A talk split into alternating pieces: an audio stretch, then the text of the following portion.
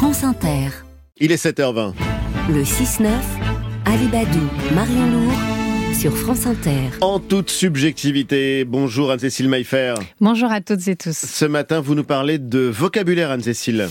Mercredi, ma sœur a accouché d'une fille. Elle fait donc partie d'un grand plan de réarmement de la France, selon le mot de notre président. Le mot prononcé lors de ses vœux le 1er janvier et répété à tout va mardi dernier, réarmement. D'ailleurs, l'expression réarmement, accolée à démographique, m'a donné envie de répliquer laissez nos utérus en paix.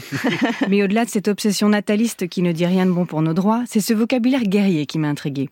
C'est pas la première fois que la guerre fait partie de son vocabulaire. Au début de la crise sanitaire, Emmanuel Macron avait convoqué tout un champ lexical martial.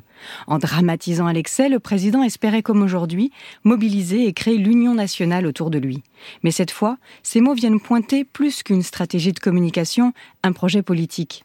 Il emprunte à l'idéologie ultra-droitière, va chercher leur voix en virilisant le pouvoir, prenant le risque, au passage, de réveiller un grand démon. Qu'est-ce que vous voulez dire, Anne-Cécile? En utilisant cette rhétorique belliqueuse avec une telle légèreté, Emmanuel Macron nous accoutume à l'idée de la guerre.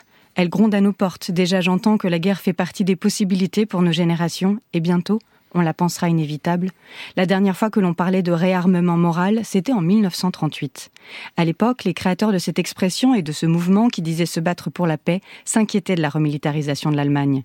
Derrière les métaphores, il y a aussi les actes politiques. De nos jours, ce n'est pas que l'Allemagne qu'on réarme, mais aussi la France. Depuis novembre, le livret A, épargne préférée des Français, permettra de soutenir l'économie de guerre. Concrètement, les banques pourront faire bénéficier à l'industrie de la défense et de l'armement les fonds du livret A et du livret de développement durable et solidaire. Et vous, ça vous fait peur? Je suis Lorraine. Quand j'étais gamine, nos sorties scolaires étaient à Verdun, devant des tas d'ossements, des villages rasés ou des terrains encore marqués par les bombardements de la Première Guerre mondiale. Dans les bois, on jouait sur les vestiges des forts et notre jeu préféré, c'était l'allemand contre le français. Les secrets de famille, c'était ce que les soldats allemands avaient fait subir à ma grand-mère avant de brûler la ferme vosgienne, alors que mon grand-père était prisonnier de guerre. La guerre, c'est pas un jeu de mots. Elle laisse des traces indélébiles sur des générations. Féministe, je sais que la guerre est l'expression la plus brutale de la violence virile dans laquelle meurent nos enfants, que nous n'élevons ni pour tuer, ni pour être tués. Réaliste, je pense que la guerre est toujours une impasse et la paix la seule solution. Loin d'être une évidence, la paix est une bataille culturelle de chaque instant, la seule que tout dirigeant avisé devrait raisonnablement mener. Il y a deux jours donc, Céleste, ma sixième nièce, naissait dans l'Est. La beauté d'un nouveau-né est toujours désarmante. Alors un désarmement démographique, voilà ce qu'on préfère. Car pour faire des enfants, c'est l'amour qu'il faut faire, pas la guerre. Merci Anne-Cécile Maillefer, présidente de la Fondation des femmes. On vous retrouve vendredi prochain. Tout de suite sur Inter, Musicaline.